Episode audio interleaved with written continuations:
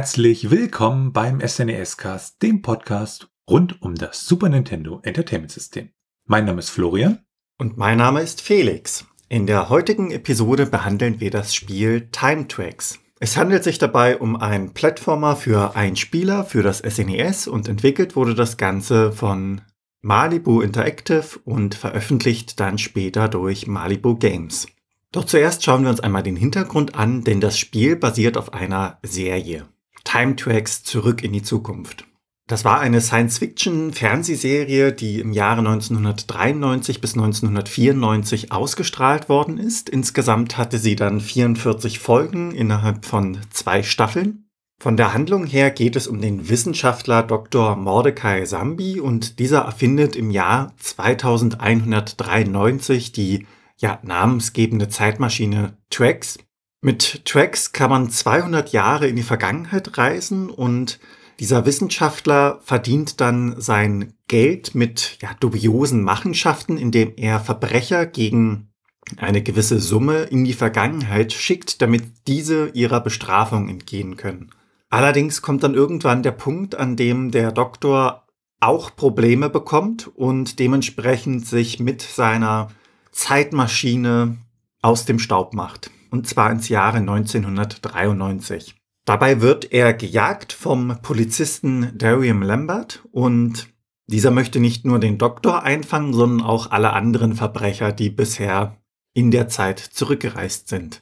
Hilfreich beiseite steht ihm dabei sein Computer im ja, Kreditkartenformat mit dem Namen Selma. Und damit kommen wir zur Geschichte. Und da schauen wir uns einmal die Geschichte der beteiligten Firmen an. Ähm, gleich vorweg, Malibu Interactive und Malibu Games, auch wenn sie vom Namen her identisch klingen, sind wirklich zwei unterschiedliche Firmen, die eigentlich nicht wirklich was miteinander zu tun haben, außer dass sie im Rahmen dieses Spiels als Entwickler und Publisher auftraten. Malibu Interactive äh, wurde ursprünglich als Acme Interactive gegründet vom äh, Cinemaware-Gründer Bob Jacob. Das war 1991 und ähm, später ist dann Acme Interactive mit der Malibu Graphics Publishing Group zu Malibu Comics Entertainment fusioniert und dieses Malibu Interactive war dann sozusagen eine entsprechende Abteilung davon. Seit 1994 gehört dann Malibu Comics zur Marvel Entertainment Group und im Rahmen dieser Übernahme von Marvel ähm, wurde dann auch sozusagen die Entwicklungsabteilung entsprechend geschlossen. Das letzte Spiel, an dem sie da gearbeitet haben, war Ultraverse Prime, dessen SNES-Version allerdings ähm, nicht mehr veröffentlicht wurde. Bekannt äh, sind sie für Spiele wie Batman Returns aus dem Jahr 1992, Thomas the Tank Engine and Friends aus dem Jahr 1993, NBA Action im Jahr 1994, natürlich Time Tracks und The Smurfs, also die Schlümpfe aus dem Jahr 1995. Dann werfen wir einen Blick auf Malibu Games. Malibu Games ist eine ja, Tochterfirma gewesen von THQ und die hat hauptsächlich Spiele für den Game Boy und das Super Nintendo gepublished und wurde 1992 gegründet. Äh, Hintergrund war, man wollte halt Family Dog für Super Nintendo herausbringen und ähm, ja, wurde dann auch 1995 wieder dann sozusagen geschlossen. Und das heißt, so beide Firmen haben zumindestens was die Entwicklungs- und Publishing-Geschichten angeht, ja, so ähnliche Lebenszeiten, auch wenn sie vom Namen her nur miteinander verwandt sind, sind das natürlich äh, ja immer so witzige Gegebenheiten an der Stelle. Verantwortlich waren sie halt unter anderem für besagtes Family Dog, äh, für SweetQuest DSV, für das es auch eine, äh, Super Nintendo-Umsetzung gibt, ähm, dann für Jungle Strike oder FIFA International Soccer aus dem Jahr 1995 und halt auch Time Tracks haben sie verlegt. Zur Geschichte des Spiels an sich ist er wenig bekannt. Insgesamt ja dran gearbeitet haben 25 Leute. Der Entwickler war Robert Toon und das Design stammte von Terry Lloyd. Und ähm, ja, die Hintergrundgrafiken waren dann auch von Terry Lloyd, während äh, die Sprite-Grafiken dann von Lee Pullen stammten. Für das Intro und diese ja Zwischensequenzen oder diese Bilder ähm, zeichnet sich Robert Hemphill verantwortlich. Und Sounded of X ähm, und die Musik, ähm, da war Richard Joseph verantwortlich. Veröffentlicht wurde das Spiel schlussendlich in Nordamerika im April 1994 und in Europa im Juli 1994 und ist damit exklusiv auch nur fürs Super Nintendo erschienen. Es gab zwar oder sollte eine Sega Genesis Version geben, aber die hat zumindest offiziell nicht das Licht der Welt erblickt. Damit schauen wir uns das Setting der Time Tracks Umsetzung für das Super Nintendo an. Das Ganze orientiert sich, wie bereits erwähnt, an der Serie. Und das Grundkonzept ist ja, dass der Doktor in dem Sinne die Zeitmaschine erfunden hat, diese Macht nutzen möchte, um die aktuelle ja, Zeit zu kontrollieren, in der er selbst lebt.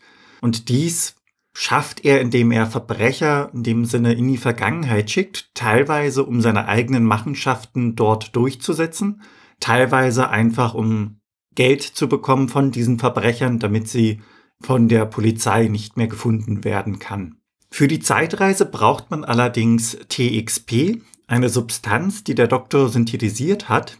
Und ohne diese ist eine Zeitreise in dem Sinne unmöglich. Sowohl die Drogensynthetisierung, die man für die Zeitreise braucht, als auch die Zeitreisemaschine an sich, also Tracks, steht in einem geheimen Labor und es ist jetzt am Spieler, den Doktor aufzuhalten und die Verbrecher, die er bereits in die Vergangenheit geschickt hat, aufzuhalten. Und damit kommen wir dann auch direkt zum Gameplay. Wenn man das Spiel startet, sieht man zuerst die Logos von Malibu Games und Malibu Interactive. Im nächsten Bild scheint man sich dann direkt im Weltraum zu befinden und spiralförmig auf einen zu kommt das Time Tracks Logo, welches während es auf den Spieler zufliegt auch größer wird und es erscheint ein riesiges blaues Auge bei dem in der Pupille des Auges die Welt zu sehen ist. Man kann dann anschließend das Spiel starten und in den Optionen, die darauf folgen, das Spiel anpassen. Es gibt drei unterschiedliche Schwierigkeitsstufen, Easy, Normal und Hard.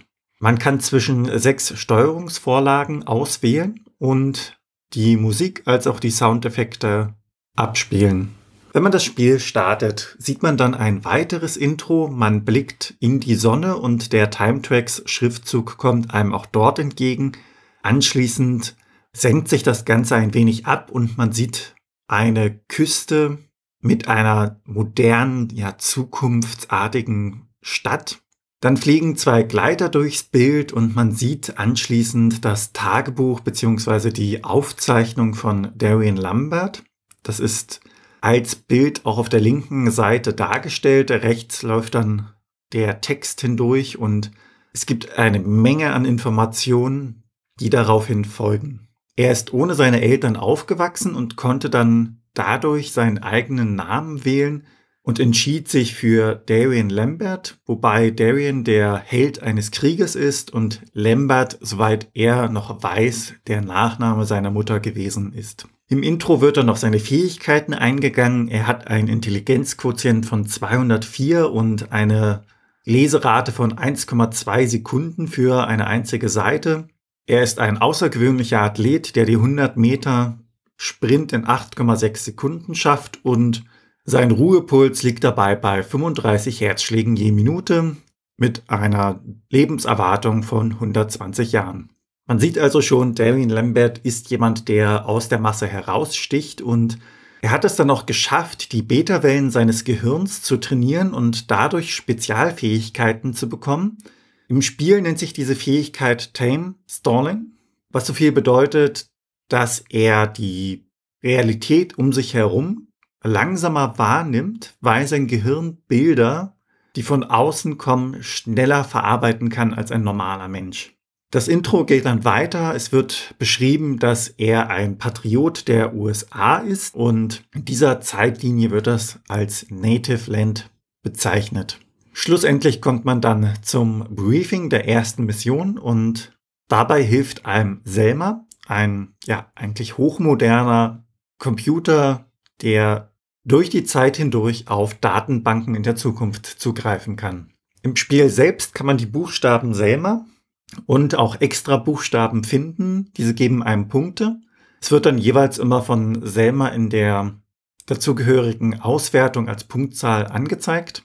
Im Briefing selbst sieht man Selma links als Porträt dargestellt, mittig dann der Text und rechts gibt es auch noch einen Part, bei dem Bilder ja, wechseln zur Verdeutlichung der Fakten.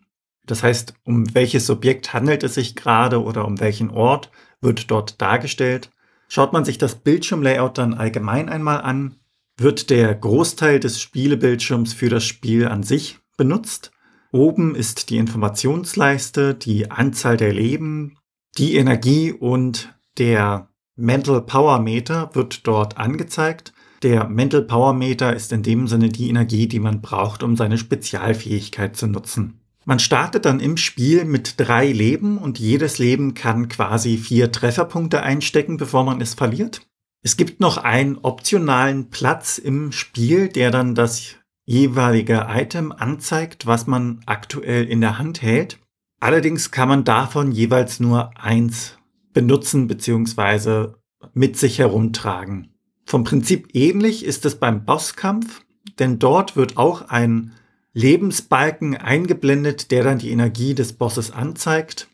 Und das geschieht nur dann, wenn man wirklich gegen den Boss kämpft. Die Spezialfähigkeit von Darien kann man einsetzen. Bei aktiver Nutzung senkt sich dann dieser Balken ab und sobald er auf Null gefallen ist oder man selbst die Fähigkeit gewissermaßen pausiert, füllt sich dieser Balken wieder auf und man kann sie anschließend erneut benutzen. In den Leveln trifft man dann auf Wachen, Monster, also Feinde an sich.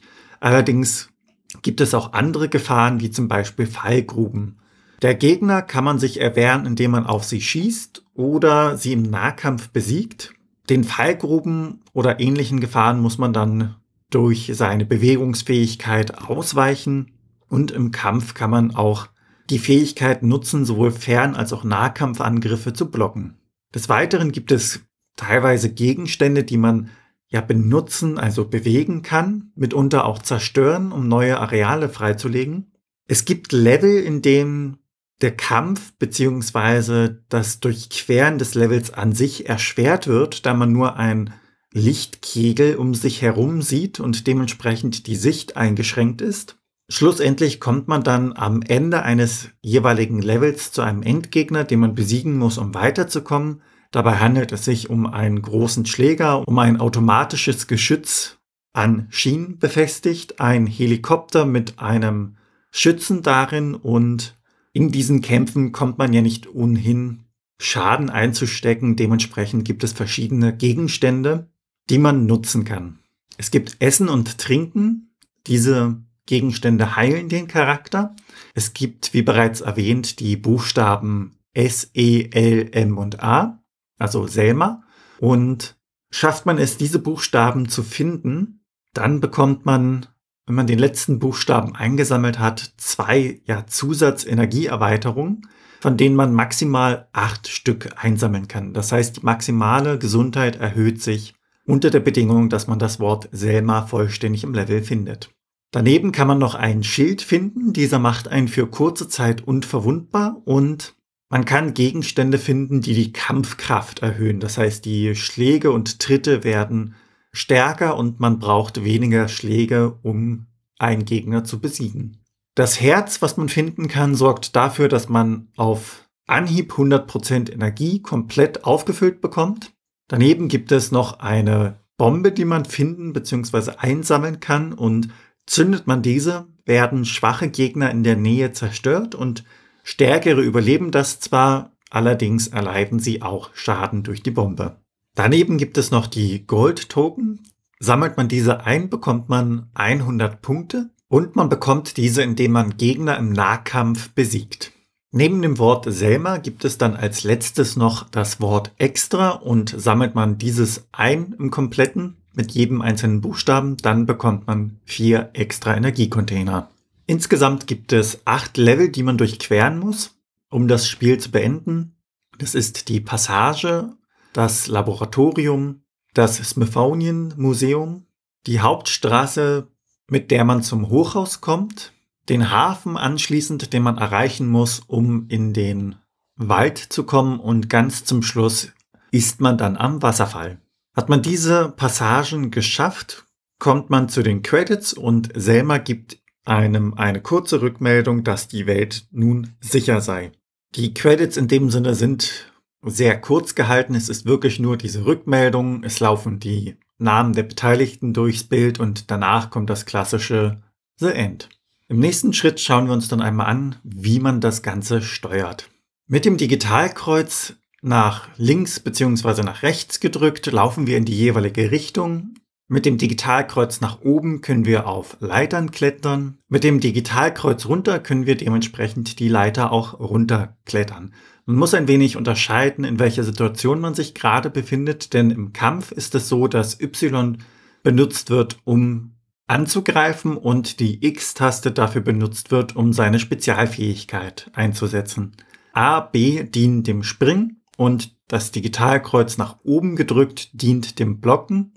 Das Digitalkreuz nach unten gedrückt dient dann dem Ducken. Es gibt auch Kombinationen, das heißt Digitalkreuz runter plus Y drückt man, um einen Angriff mit dem Fuß auszuführen und Digitalkreuz nach oben gedrückt mit der Taste B kann man benutzen, um sich an in der Welt vorhandenen Röhren festzuhalten. Hängt man an diesen Röhren, kann man mit Y einen Fußtritt ausführen. Mit dem Digitalkreuz nach oben gedrückt kann man seine Beine anheben, also zu sich hinziehen. Mit links und rechts bewegt man sich in die jeweiligen Richtungen und damit kommen wir dann zur Grafik und dem Sound. Wenn man sich dann das Intro anschaut, ähm, ja, das hat äh, diese, diese Szene der Zukunft und so, das wirkt schon recht schön. Also das, das hat auch was und die Sprites und die Welten, die sehen auch wirklich sehr, sehr angenehm aus. Es gibt auch so Fotos oder Zeichnungen. Also man weiß nicht so genau, ob es jetzt so digitalisierte Fotos sind oder wirklich nochmal neu gezeichnete Zeichnungen. Es sieht aber alles sehr, sehr schön aus und im Spiel auch selbst die großen Sprites, zum Beispiel von diesem großen Helikopter, das wirkt an einigen Stellen durchaus recht eindrucksvoll wenn man sich die Musik anschaut, die war von Richard Joseph und Richard Joseph war ein ähm, ja, Komponist und Musiker und äh, Soundspezialist und der halt viel für seine Musik für den Commodore 64 und den Amiga bekannt war. Und er hat bis zum Jahr 2006 wirklich Musik für Videospiele gemacht und äh, ist dann allerdings 2007 im Alter von 53 Jahren an Lungenkrebs gestorben. Wenn man sich dann so die Titel anschaut, dann haben wir da unterschiedliche Hintergrundmusiken für die einzelnen ähm, ja, Level. Und dann gibt's noch so ein paar Soundeffekte wie Hey und Scream oder so ein äh, ja, böses Lachen. Und was ganz interessant ist, es sollte ja auch eine Genesis-Version geben. Und äh, da wurde die Musik dann von Tim Follen gemacht. Also die haben das ja auch entwickelt. Und der war da halt entsprechend für die Musik dieser Version verantwortlich. Und damit werfen wir dann einen Blick auf die Strategie von Time Tracks. Um gut durch die jeweiligen Level zu kommen, sollte man zwischen Nah- und Fernkampf je nach Situation unterscheiden. Bei der Unterscheidung sollte man allerdings auch beachten, dass die Fernkampfwaffe zwar in dem Sinne leichter zu nutzen ist, allerdings bekommt man im Nahkampf ja die Gold-Token gedroppt und dementsprechend durch das Einsammeln kann man auch eine höhere Punktzahl erreichen. Grundsätzlich sollte man die einzelnen Level recht gut erkunden, denn sowohl die guten Gegenstände sind des Öfteren ja versteckt. Und es gibt ja zerstörbare Gegenstände, die auch versteckte Areale freilegen können. Neben diesen Objekten, die man zerstören kann, gibt es auch viele Objekte, die bewegt werden können. Und einige davon kann man auch als Waffe benutzen, indem man sie zum Beispiel herunterfallen lässt und damit dann dementsprechend Gegner trifft. In brenzligen Situationen ist die Spezialfähigkeit von Darien ja recht praktisch, weil man die Umgebung ein Stück weit besser kontrollieren kann, dadurch, dass man die Zeit in dieser Situation ja als langsamer wahrnimmt und ein wenig mehr Zeit hat, um zu entscheiden, was man jetzt machen möchte. Also gerade in Bosskämpfen ist das von Vorteil. In anderen Situationen ist die Fähigkeit auch von Vorteil, wenn man zum Beispiel durch automatische Türen kommen möchte. Diese schließen sich ja mitunter und da darf man keine Zeit verlieren durch unnötige Steuerung.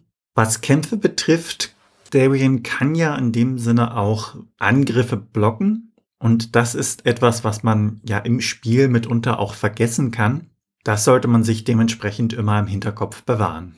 Allgemein bekommt man ja zu jeder Mission bzw. zu jedem Level ein Briefing von Selma und dort sind auch diverse Hinweise, die einem weiterhelfen können. Dementsprechend sollte man den Text auch gründlich lesen, selbst wenn er ein wenig länger sein sollte. Und damit springen wir zu den Cheats. Da gibt es dann im Spiel eingebaut einen ja, Cheat-Modus, den man im Optionsmenü finden kann. Wenn man dann eine bestimmte Tastenkombination eingibt, kann man dann äh, ja No Cheat auswählen, was halt nichts macht, oder mit sechs Leben starten oder mit voller Energie. Oder kann mit Level Skip durch den Druck auf die Pause-Taste jederzeit das Level überspringen. Wichtig dabei ist, es kann immer jeweils nur ein Cheat entsprechend aktiviert werden. Für Time Tracks gibt es dann auch ja so Cheat Codes, so aller Game Genie Codes oder halt für Emulatoren, die dann halt bestimmte Speicherstellen manipulieren. Und da haben wir dann äh, Codes für unendliche Gesundheit, für unendliche Leben, für Unverwundbarkeit oder dass ich dieses Timestyle halt unbegrenzt lange benutzen kann. Wenn wir dann einen Blick auf die Unterschiede werfen, dann können wir uns da mal die Unterschiede zwischen der SNES-Version und der nicht äh, fertiggestellten bzw. nicht veröffentlichten Sega-Version anschauen. War ja so, dass das Spiel ja schon fertig gemacht wurde und bei der Sega-Version ist es dann so, dass wir, wie wir vorhin schon gesagt hatten, Tim Follen halt für die Musik verantwortlich war und ähm, die da auch sehr hochqualitativ ist, auch entsprechend den Soundtracker und die entsprechende Hardware. Dann werfen wir Blicke auf die technischen Daten. Also wir gucken uns ja das ROM einschauen da drin, wie sind die internen Titel im internen Header gesetzt, der halt für jedes ähm, ROM gesetzt sein muss. Und noch ein paar andere ja, Sachen rund um das ROM. Und bei Timetracks ist es so, dass das ROM 8 Mbit groß ist, also ein Megabyte. Es ist ein Fast-ROM mit einer Zugriffsgeschwindigkeit von 120 Nanosekunden. Ansonsten ganz normales ROM, also keinerlei Speichermöglichkeiten. Und der interne Titel ist Timetracks, großgeschrieben mit dem Leerzeichen in den USA. Und in Europa Timetracks, allerdings ist Timetracks da halt mit Groß- und Kleinschreibung versehen, aber auch wieder mit dem Leerzeichen. Wenn wir dann einen Blick auf die Portierung und Nachfolger werfen, da haben wir sozusagen dann ja die Version fürs Sega Mega Drive, die halt nie veröffentlicht wurde, auch wenn der Prototyp äh, mittlerweile davon im Internet zu finden ist. Und das ist auch nicht wirklich eine Portierung, sondern eigentlich eine entsprechende Neuentwicklung. Und damit wenden wir uns dem Trivia zu. Je nachdem, ob man langsam oder sehr schnell spielt, beziehungsweise dazwischen liegt, braucht man für das Spiel zwischen 30 und 90 Minuten, um es durchzuspielen. Schaut man sich dann die Preise an, gibt es die Cartridge-Lose für rund 38 US-Dollar und das ganze Complete in Box für rund 85 US-Dollar zu ergattern. In Deutschland hingegen kostet die Cartridge lose rund 35 Euro und das ganze Paket komplett in Box kann man für rund 110 Euro bekommen. Gehen wir weiter zu den ROM-Hacks. Ja, bei einem ROM-Hack, da geht es ja darum, das ROM zu verändern, um halt irgendwelche Sachen, wie zum Beispiel Sprites anzupassen oder neue Strecken bei Rennspielen hinzuzufügen. Für Time Tracks für Super Nintendo gibt es da leider keine. Wenn man dann auf die Retro-Achievements guckt, also Achievements an sich kennen wir ja aus Plattformen wie Steam, wo es halt geht, so kleine Errungenschaften ähm, und die entsprechende Belohnungen zu bekommen, wenn ich halt irgendwas mache, zum Beispiel ähm, ja bei Factorio schnell äh, einen Zug baue innerhalb einer gewissen Zeit, bekomme ich dann ein Achievement. Und bei Retro-Achievements geht es halt darum, diese Achievements auch auf die alten Systeme zu bringen. Das ist dann ein Community-Projekt. Und mit entsprechenden Emulatoren kann ich die dann wirklich in den Emulatoren erreichen. Hier gibt's für Time Tracks leider auch keine. Bei den Speedruns sieht das allerdings anders aus. Da geht es ja darum, das Spiel möglichst schnell durchzuspielen. Und da liegt der aktuelle Rekord bei, für Time Tracks bei 16 Minuten und 6 Sekunden. Und es gibt momentan auch nur einen Rekord, also jeder kann sich daran versuchen und wird mit einer sehr, sehr guten Chance den zweiten Platz an der Stelle erreichen. Und dann werfen wir natürlich noch einen Blick auf das Handbuch. Das Cover des Handbuchs ziert ein ja reales Bild aus der Serie und insgesamt mit 17 Seiten ist das Handbuch relativ kurz.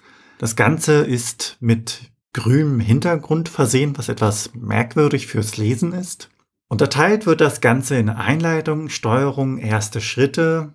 Es wird ein wenig darauf eingegangen, welche Gegenstände und Missionen es gibt und Selma an sich wird noch ein wenig näher beleuchtet. Das Ganze wird durch Screenshots und ja weitere Bilder, die aus der Serie sind oder beziehungsweise die Serie illustriert, unterstrichen und am Ende folgt dann die ganz normale Garantie. Und damit kommen wir dann zu den Bewertungen.